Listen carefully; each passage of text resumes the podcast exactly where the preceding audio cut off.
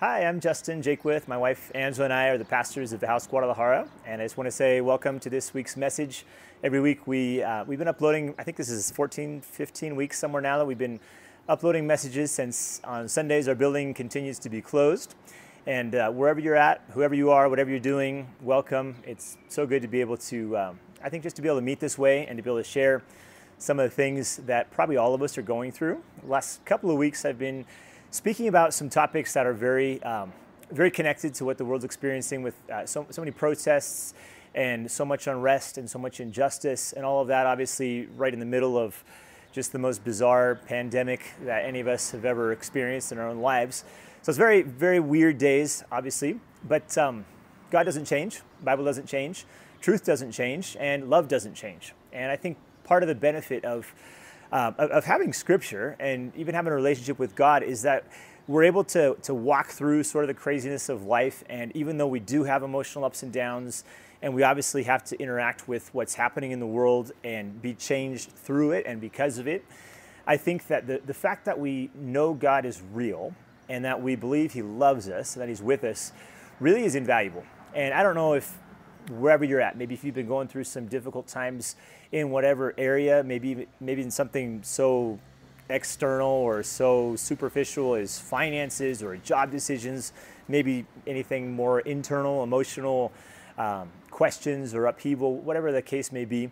I genuinely believe with all my heart that God is with you, He is for you. And I'm going to share a few things today. I, I really think it's going to be something that's practical for your life. And I've, you know, I've mentioned other weeks as well that even if you, you might not have the same view of the Bible as I do, or the same view of Jesus or of God, that's completely fine. It's actually to be expected. I think there is a lot of value in having different opinions and different perspectives, even on what we would call truth. So, really, the goal in the next few minutes is, is not so much for me to tell you how to live, uh, I won't. I wouldn't dare do that. I think life's too complex and too individual for that. But I, I would like to share a few things that I see in Scripture that, um, at least in my life, have have helped me kind of understand a little more my role, especially with regard to other people.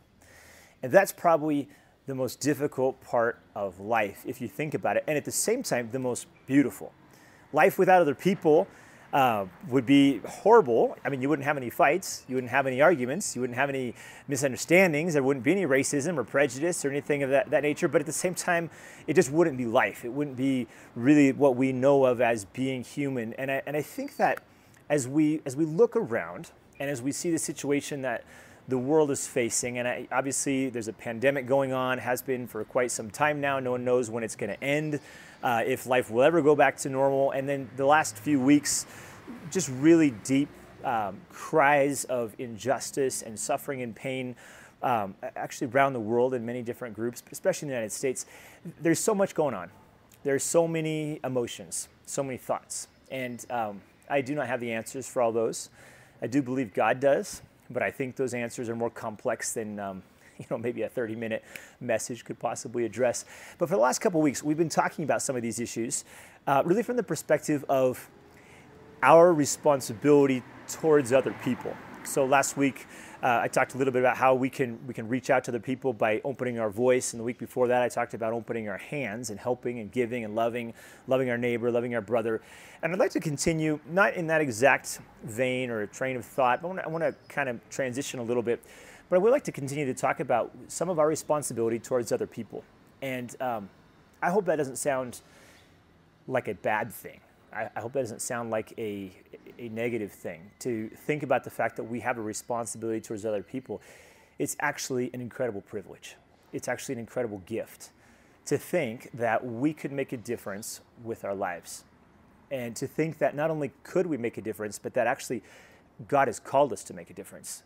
Therefore, when we think about how can I help, how can I give, how can I alleviate the suffering I see around me, how can I fight for justice, how can I uh, maybe speak up on behalf of somebody, there's actually like this, there's a divine component to that, um, a divine foundation to that. It, it really goes beyond even our own decisions, our own experiences. We, I actually believe that God is, is helping us as we, as we head towards a life of greater love and of greater empathy. I'd like to pray to get started, and then I'm going to talk about a story in the Old Testament. It's a pretty well known story, the story of Esther. and I want to talk a little bit about how that story applies to our lives today. So why don't we pray? If you feel comfortable, you want to close your eyes or bow your head or whatever you feel comfortable doing, and we're gonna we're gonna begin this time together. Lord, we thank you for your love. More than anything else, God, thank you that you are with us and that you are for us, and that our lives, even when they seem a little chaotic or they feel a little chaotic, we know that your love doesn't change and that your commitment to us is the same. And we ask that today, as we as we look at these passages and as we consider our own responsibility and our own calling, our own, our own um, influence with other people, God, I, I ask that you would give us an understanding, even an excitement of what you've called us to do, Lord, that we would not have any hopelessness or fear or negativity or even guilt, but God, that you would ask us or you'd show us what it is that we can do as we look towards the future. We just thank you for your love for humanity. Thank you for your presence with us today. In Jesus' name, amen.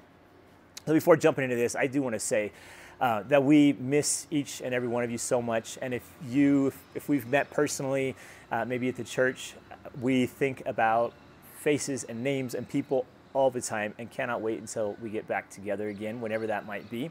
We're not in any hurry. The other, on the other side of that, we want to make sure people are taken care of and that um, we do this the wisest way possible whenever things do start to open up.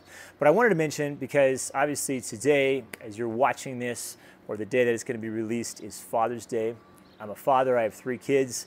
So, congratulations, felicidades, happy Father's Day to everyone out there. It's the greatest privilege in the world. I know that your heart, I'm sure, is the same as mine. If you're a father, you wouldn't trade it or change it for anything.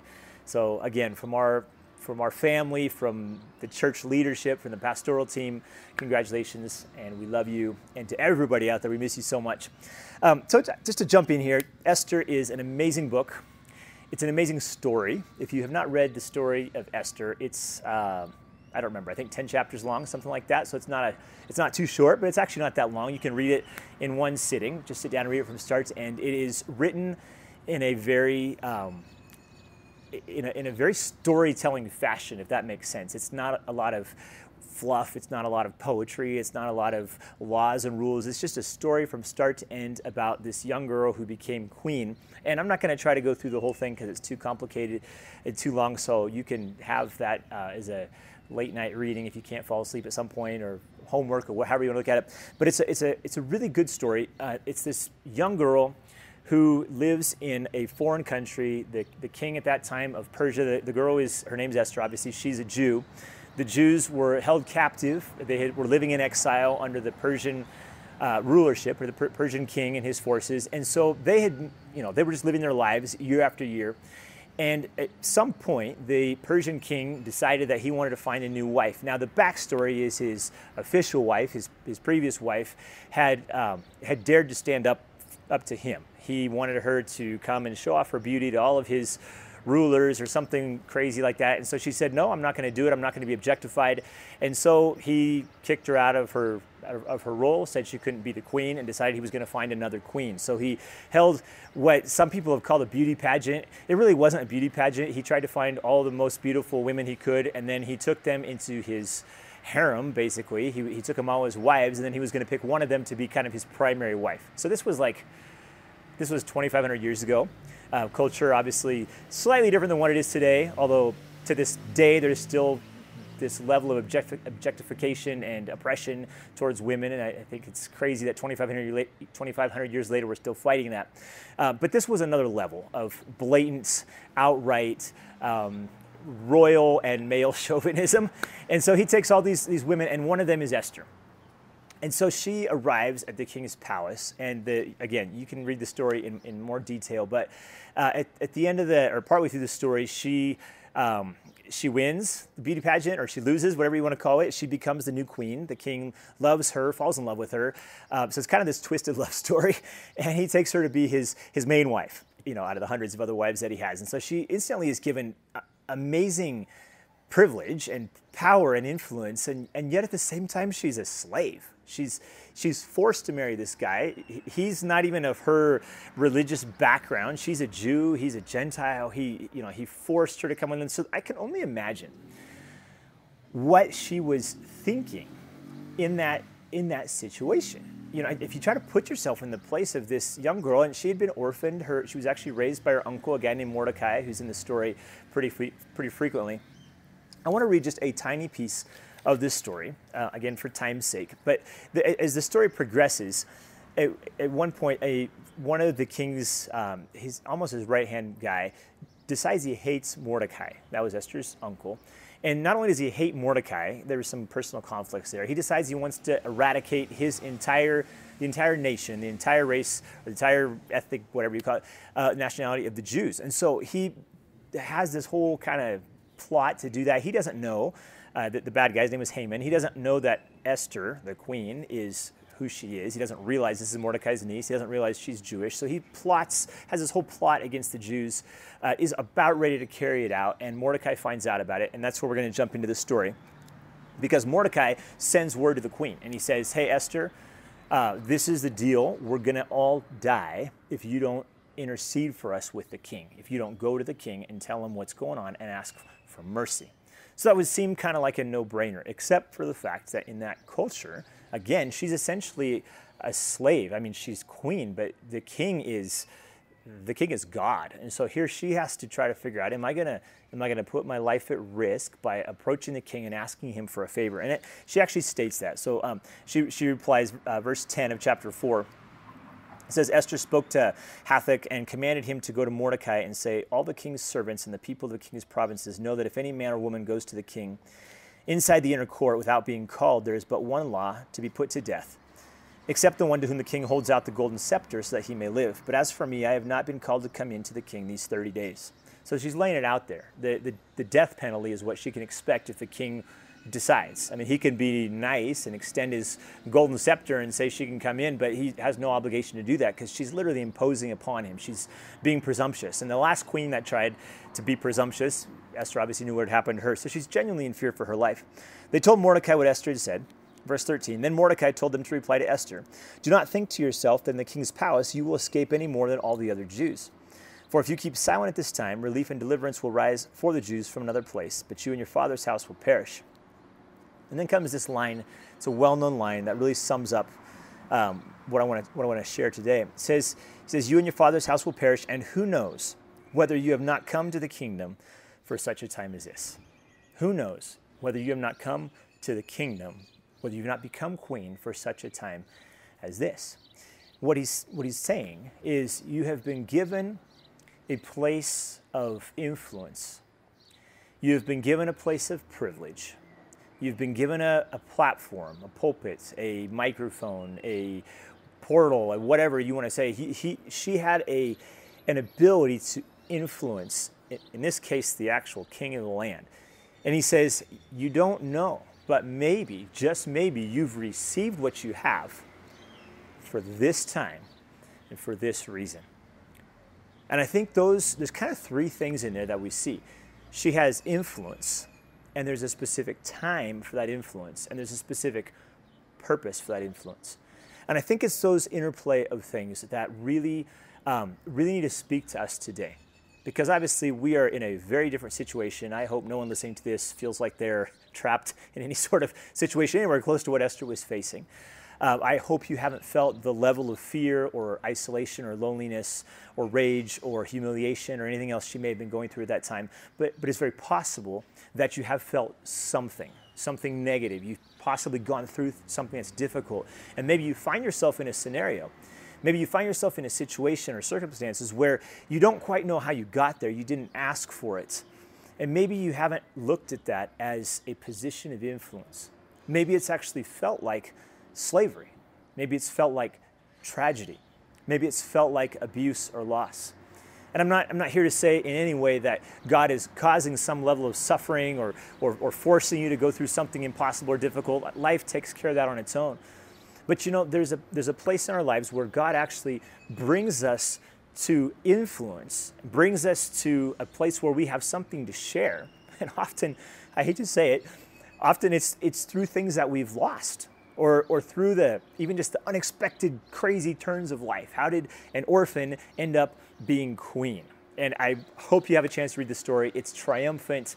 Uh, it's victorious. Esther is an amazing illustration. But it's it, the beautiful thing is I, I love how Mordecai is able to say, "You came here for this reason." Now the story goes on. She responds uh, bravely. She says, basically, she says, "If I die, I die."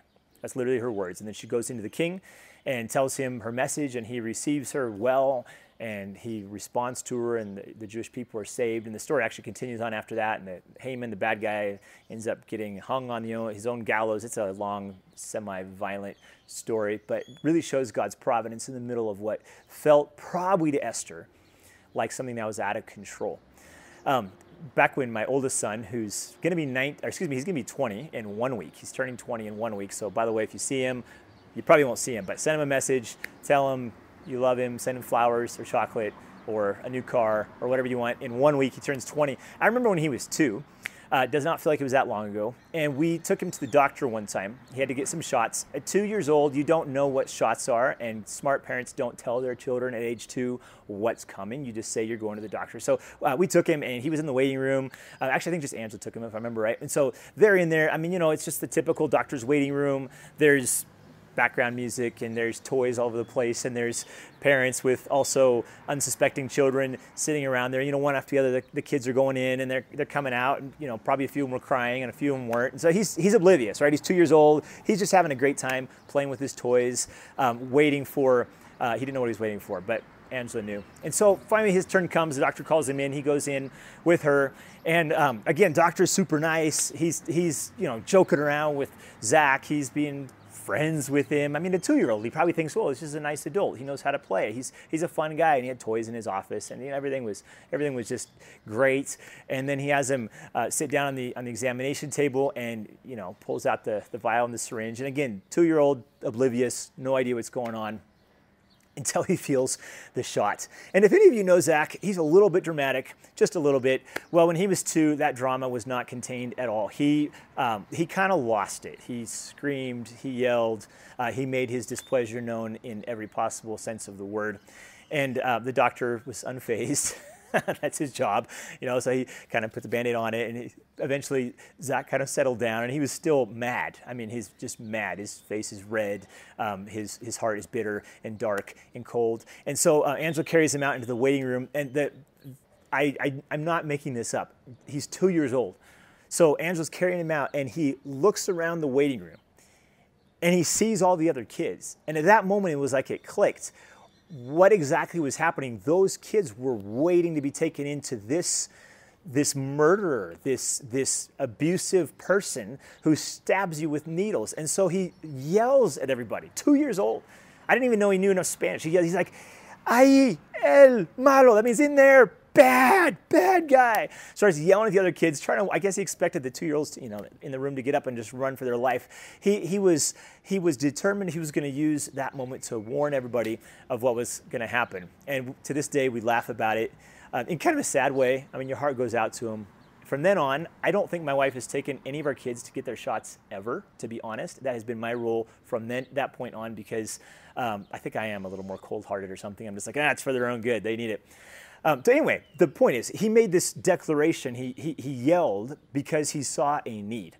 He yelled because he cared. He, he age two, he yelled because he wanted to save these kids from the certain fate. Now it was, uh, it was useless, and obviously none of them were able to run at age two. But I think that that, that moment and that reaction, it really is human.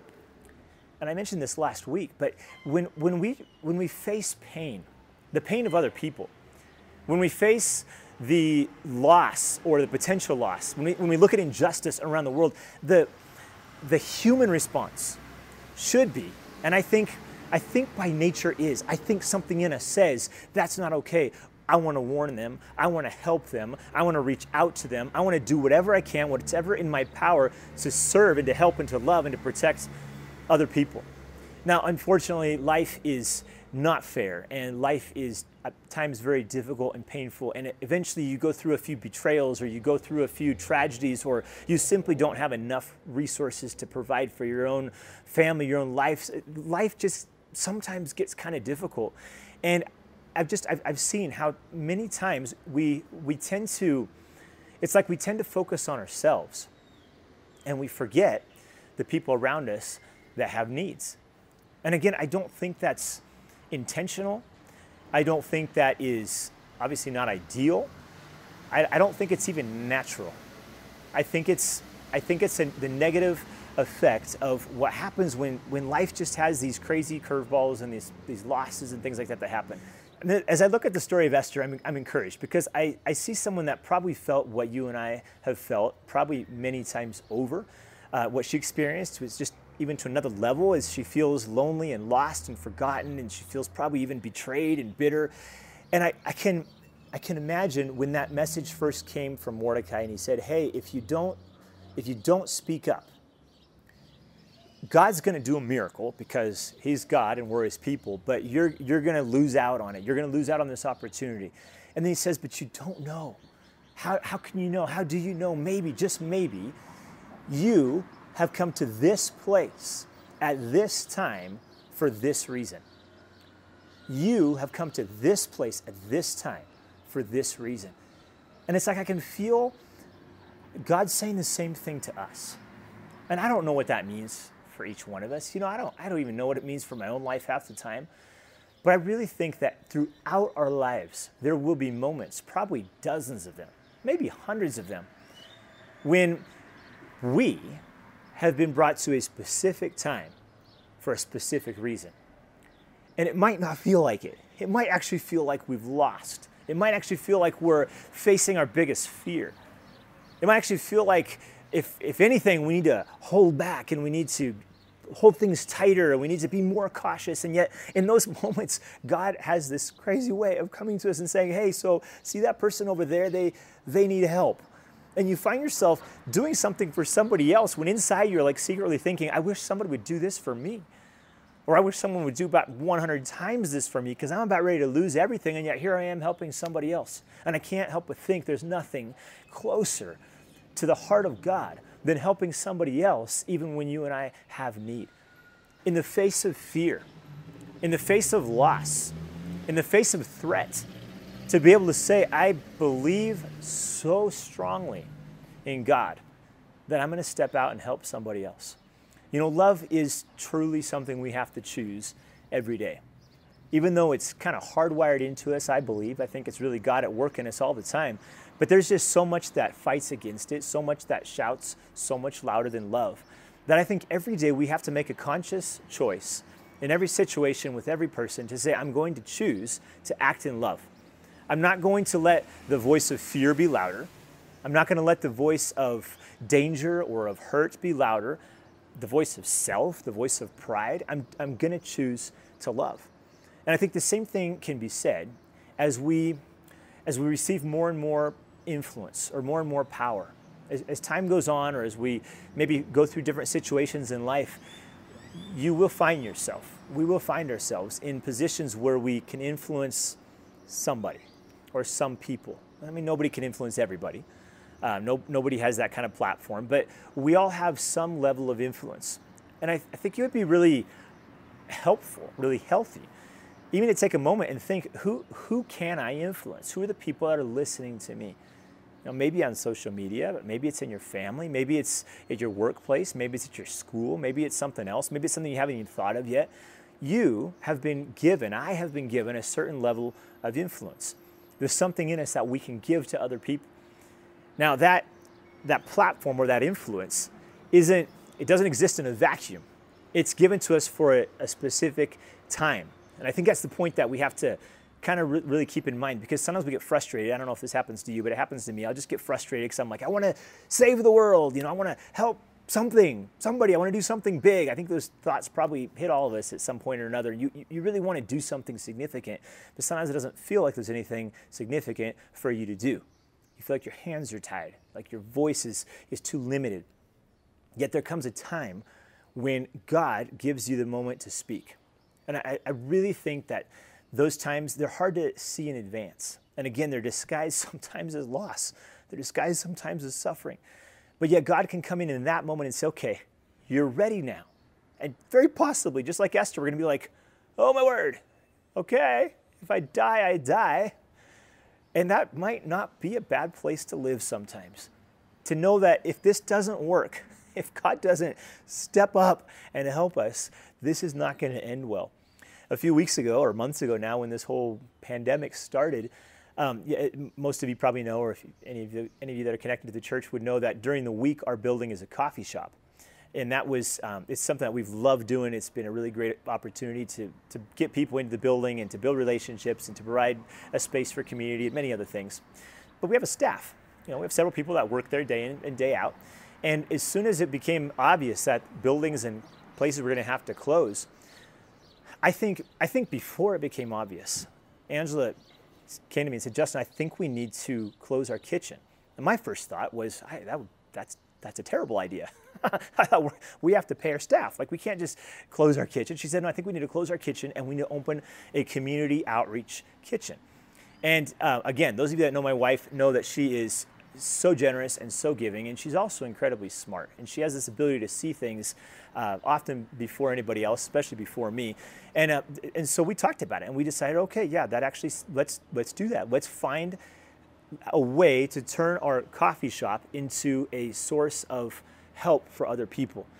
And I was like, well, how are we going to pay for it? She's like, I don't know. We'll raise the money. You know, we'll just figure out a way to do it. And so, um, so we did that. And I'm going to be honest. If it was up to me, I would have said, no, we're going to keep it going as long as we can, and then we're going to shut it down, and we're all going to sit around and wait, and who knows what we're going to do. You know, I didn't have a very, um, a very expansive mindset. It was probably a little more defensive. But as soon as she said that, it was like something in us clicked, and so we talked to our team, and we decided. And, you know, most of you know the story already, but within a few days, we had transformed our kitchen into a community kitchen, and we begun raising funds. And God miraculously provided, and continues to do that. And as of last week, we had given out over 10,000 meals. It's actually probably over 11,000 now. About a thousand meals a week, almost a thousand meals a week, plus. Costco got on board and donated a couple hundred food boxes for us to give out, and someone donated a bleach making machine, and so we're giving out thousands of liters of bleach um, and some other things that have happened. And it's been, um, it's been beautiful. And it's been completely, to me, shocking to see how, in the face of something that felt like loss, and it, and it is loss, I know it truly is loss for many people, but in the face of something that could have been a, a loss for our little coffee shop and the, the staff that was there, it was like the moment had come to step into something that I'm quite confident we won't stop doing. It might change the way it looks. It might not be the same scope and scale. But God had a, had a plan. He had a, had a doorway, and He had the finances prepared, and He had the people prepared. And I can't, for time's sake, go into all of it, but I, we have seen people step up into roles. Our coffee shop staff are heroes. They're, some of them are actually helping with the food delivery, and all of them are helping with the food prep. It has been beautiful and amazing. And I, I know probably even some of the people watching this have been some of those that have donated both time uh, and money and prayers. So thank you to everybody. It's not, I don't say this in any way to, you know, to, to give us any sort of glory. Uh, it, was, it was surprising to me. It was shocking. It was humbling. It was inspiring because love casts out fear. That's what the Bible says. And so when you face fear in your life, sometimes the answer isn't to pull back, isn't to hold everything close. It isn't to cut all your losses and just defend what you have. I, I, there's a place to be. There's a place to be wise, of course, but you have to think. We have to think that maybe we came to this place for this time. And if we can decide to act in love, if we can decide to use whatever we have, even if what we have feels like fear and feels like loss, if we can use whatever we have to look around and say, how can I, how can I walk in love? God will open doors that we would have not imagined possible. And I, you know, I don't think, I know that God's not asking everybody to do what we did in the coffee shop. He's certainly not asking us to do what Esther did. Every situation is completely unique. I don't know what you might be living. But I, I believe that God has called you for such a time as this. And whatever this is uh, to you is, is going to be very unique. Uh, on one hand, we have a lot of fear, a lot of uncertainty, and a lot of health issues, and a lot of financial need due, due to COVID. Uh, on the other hand, the, there's a great need for people to speak out for justice and for people to uh, do things that create more justice. So, if there's anything you can do in that regard, in that respect, I think, I think now is the time to act. Now is the time to speak. Now is the time to learn. Now is the time to not, not hold back, but to open up and to say, I've I have come to this life. I have come to my family. I have come to my city, to my culture, to my house, to, to wherever I'm at, wherever God has put me, even if it doesn't feel like God did it. even if it feels like it was my mistakes that put me here or someone else's betrayal that put me here, to be able to say, I am here for such a time as this. And whatever that this is, that is the most important and the most exciting part. It's, it's for something. You don't just have influence and it's not just an important time, but God is calling you to do something, to, to accomplish something, and you might not know what that is. He might not tell you. I'm not saying we have to have it all figured out before we started. We didn't know when we turned our, our kitchen into a, into a community kitchen. We had no idea what was ahead. We didn't know if we would do that for a few days or a few weeks or a few months. No one, no one knew. Esther didn't know how this was going to end for her, but she had this ability to think of, of the bigger picture, to think beyond herself and beyond her life. She could have said, No, I'm comfortable. I'm safe. I barely survived this long. I'm not going to rock the boat. I'm not going to risk what I have. But she didn't. She realized, no, what I've been given is for others. What I've received is to give out. And the same God that got me here, the same God that protected me this far, the same God that gave me my influence and my power is the God that has a future and a hope and an influence that's far beyond what I could have imagined. We look back 2,500 years later, and she is one of the heroes in biblical history. She is one of the greatest voices for freedom and for justice and for righteousness. Her ability to go beyond and to risk is something that speaks to us today. Whatever you might be feeling or going through, God understands what that is. God is he's on your side, he's with you, he he loves you, he's caring for you. But he also has he has a future. He has a plan in what you're going through. And it's it's throughout scripture actually that when we when we give what we have to others when we even if it's our energy even if it's our love even if it's our prayer when, when we are able to look beyond ourselves the bible says this time and time again god takes care of us god watches out for us when we give our resources when we give our time and our money god in his in his grace and in his generosity and his faithfulness takes care of us we see that with Esther. We see that time and again throughout Scripture. We see that, uh, th- that invitation to us as well, even in the life of Jesus. And I, I want to end just on that. It's like this double truth that you are taken care of, you are safe, you are protected, even though it feels like maybe you've lost some things. And in the middle of that safety and in the middle of that craziness, God also has something for you to do for someone else. I think those two things, if we can figure out how to hold those two things in our hands at the same time, how to live those two truths, we can go through anything. We can go through any trial, any tribulation, any loss, any worldwide pandemic if we can figure out how to walk in this in this understanding that that love is going to lead the way. Empathy and influence and privilege, whatever I have, if I can just just look at that through the filter of love, I'm going to be able to walk into a future that's totally uncertain and a future that's somewhat risky and face even decisions that don't feel like they're in my best interests in a selfish from a selfish perspective and say love is taking me this direction and I will see and you will see God back us up. And I'd like to pray just to close this time out. Whatever it is that you're going through, God knows, you know. I really believe that as we as we pray and not just right now in the next few seconds as, as we pray together, but in the next few days, my, my hope is that you will be able to open your heart to believe, to love, to rest in Christ, rest in God, understand what He's done for you, and to really understand what it is that He's called you to do. Lord, we thank you for what you're doing in our lives and through us today. Thank you that we are not alone. Thank you that even though life sometimes is hard to understand, and maybe some of the things that we're going through are even the results of, mistakes or of loss or of error or whatever, Lord. We don't even always understand the, the nuances of them, but we believe, we, we, we agree today, Lord, that you are guiding our lives. We know that you're sovereign, even in history, even in our history, in our story, that you are guiding and protecting and leading us to a place where we are going to have not just safety, not just security, not just provision, but also where we'll be a blessing to other people. And I pray that you would that you would stir our hearts Lord, that we would think beyond the present and think beyond the emotional upheaval, think beyond the needs of the day, and we'd be able to look at other people. We, will, we would be able to look around us and realize that we have been called, we have been given talents and resources and influence for such a time as this. I pray for everybody watching this video, whatever they're going through, whatever they're facing, whatever they're thinking, God, that you would guide their steps, you would help them to be able to reach out to other people with your love and with your grace, and at the same time to just feel so loved by you, to feel so protected by you, to feel so blessed by you. In Jesus' name, amen.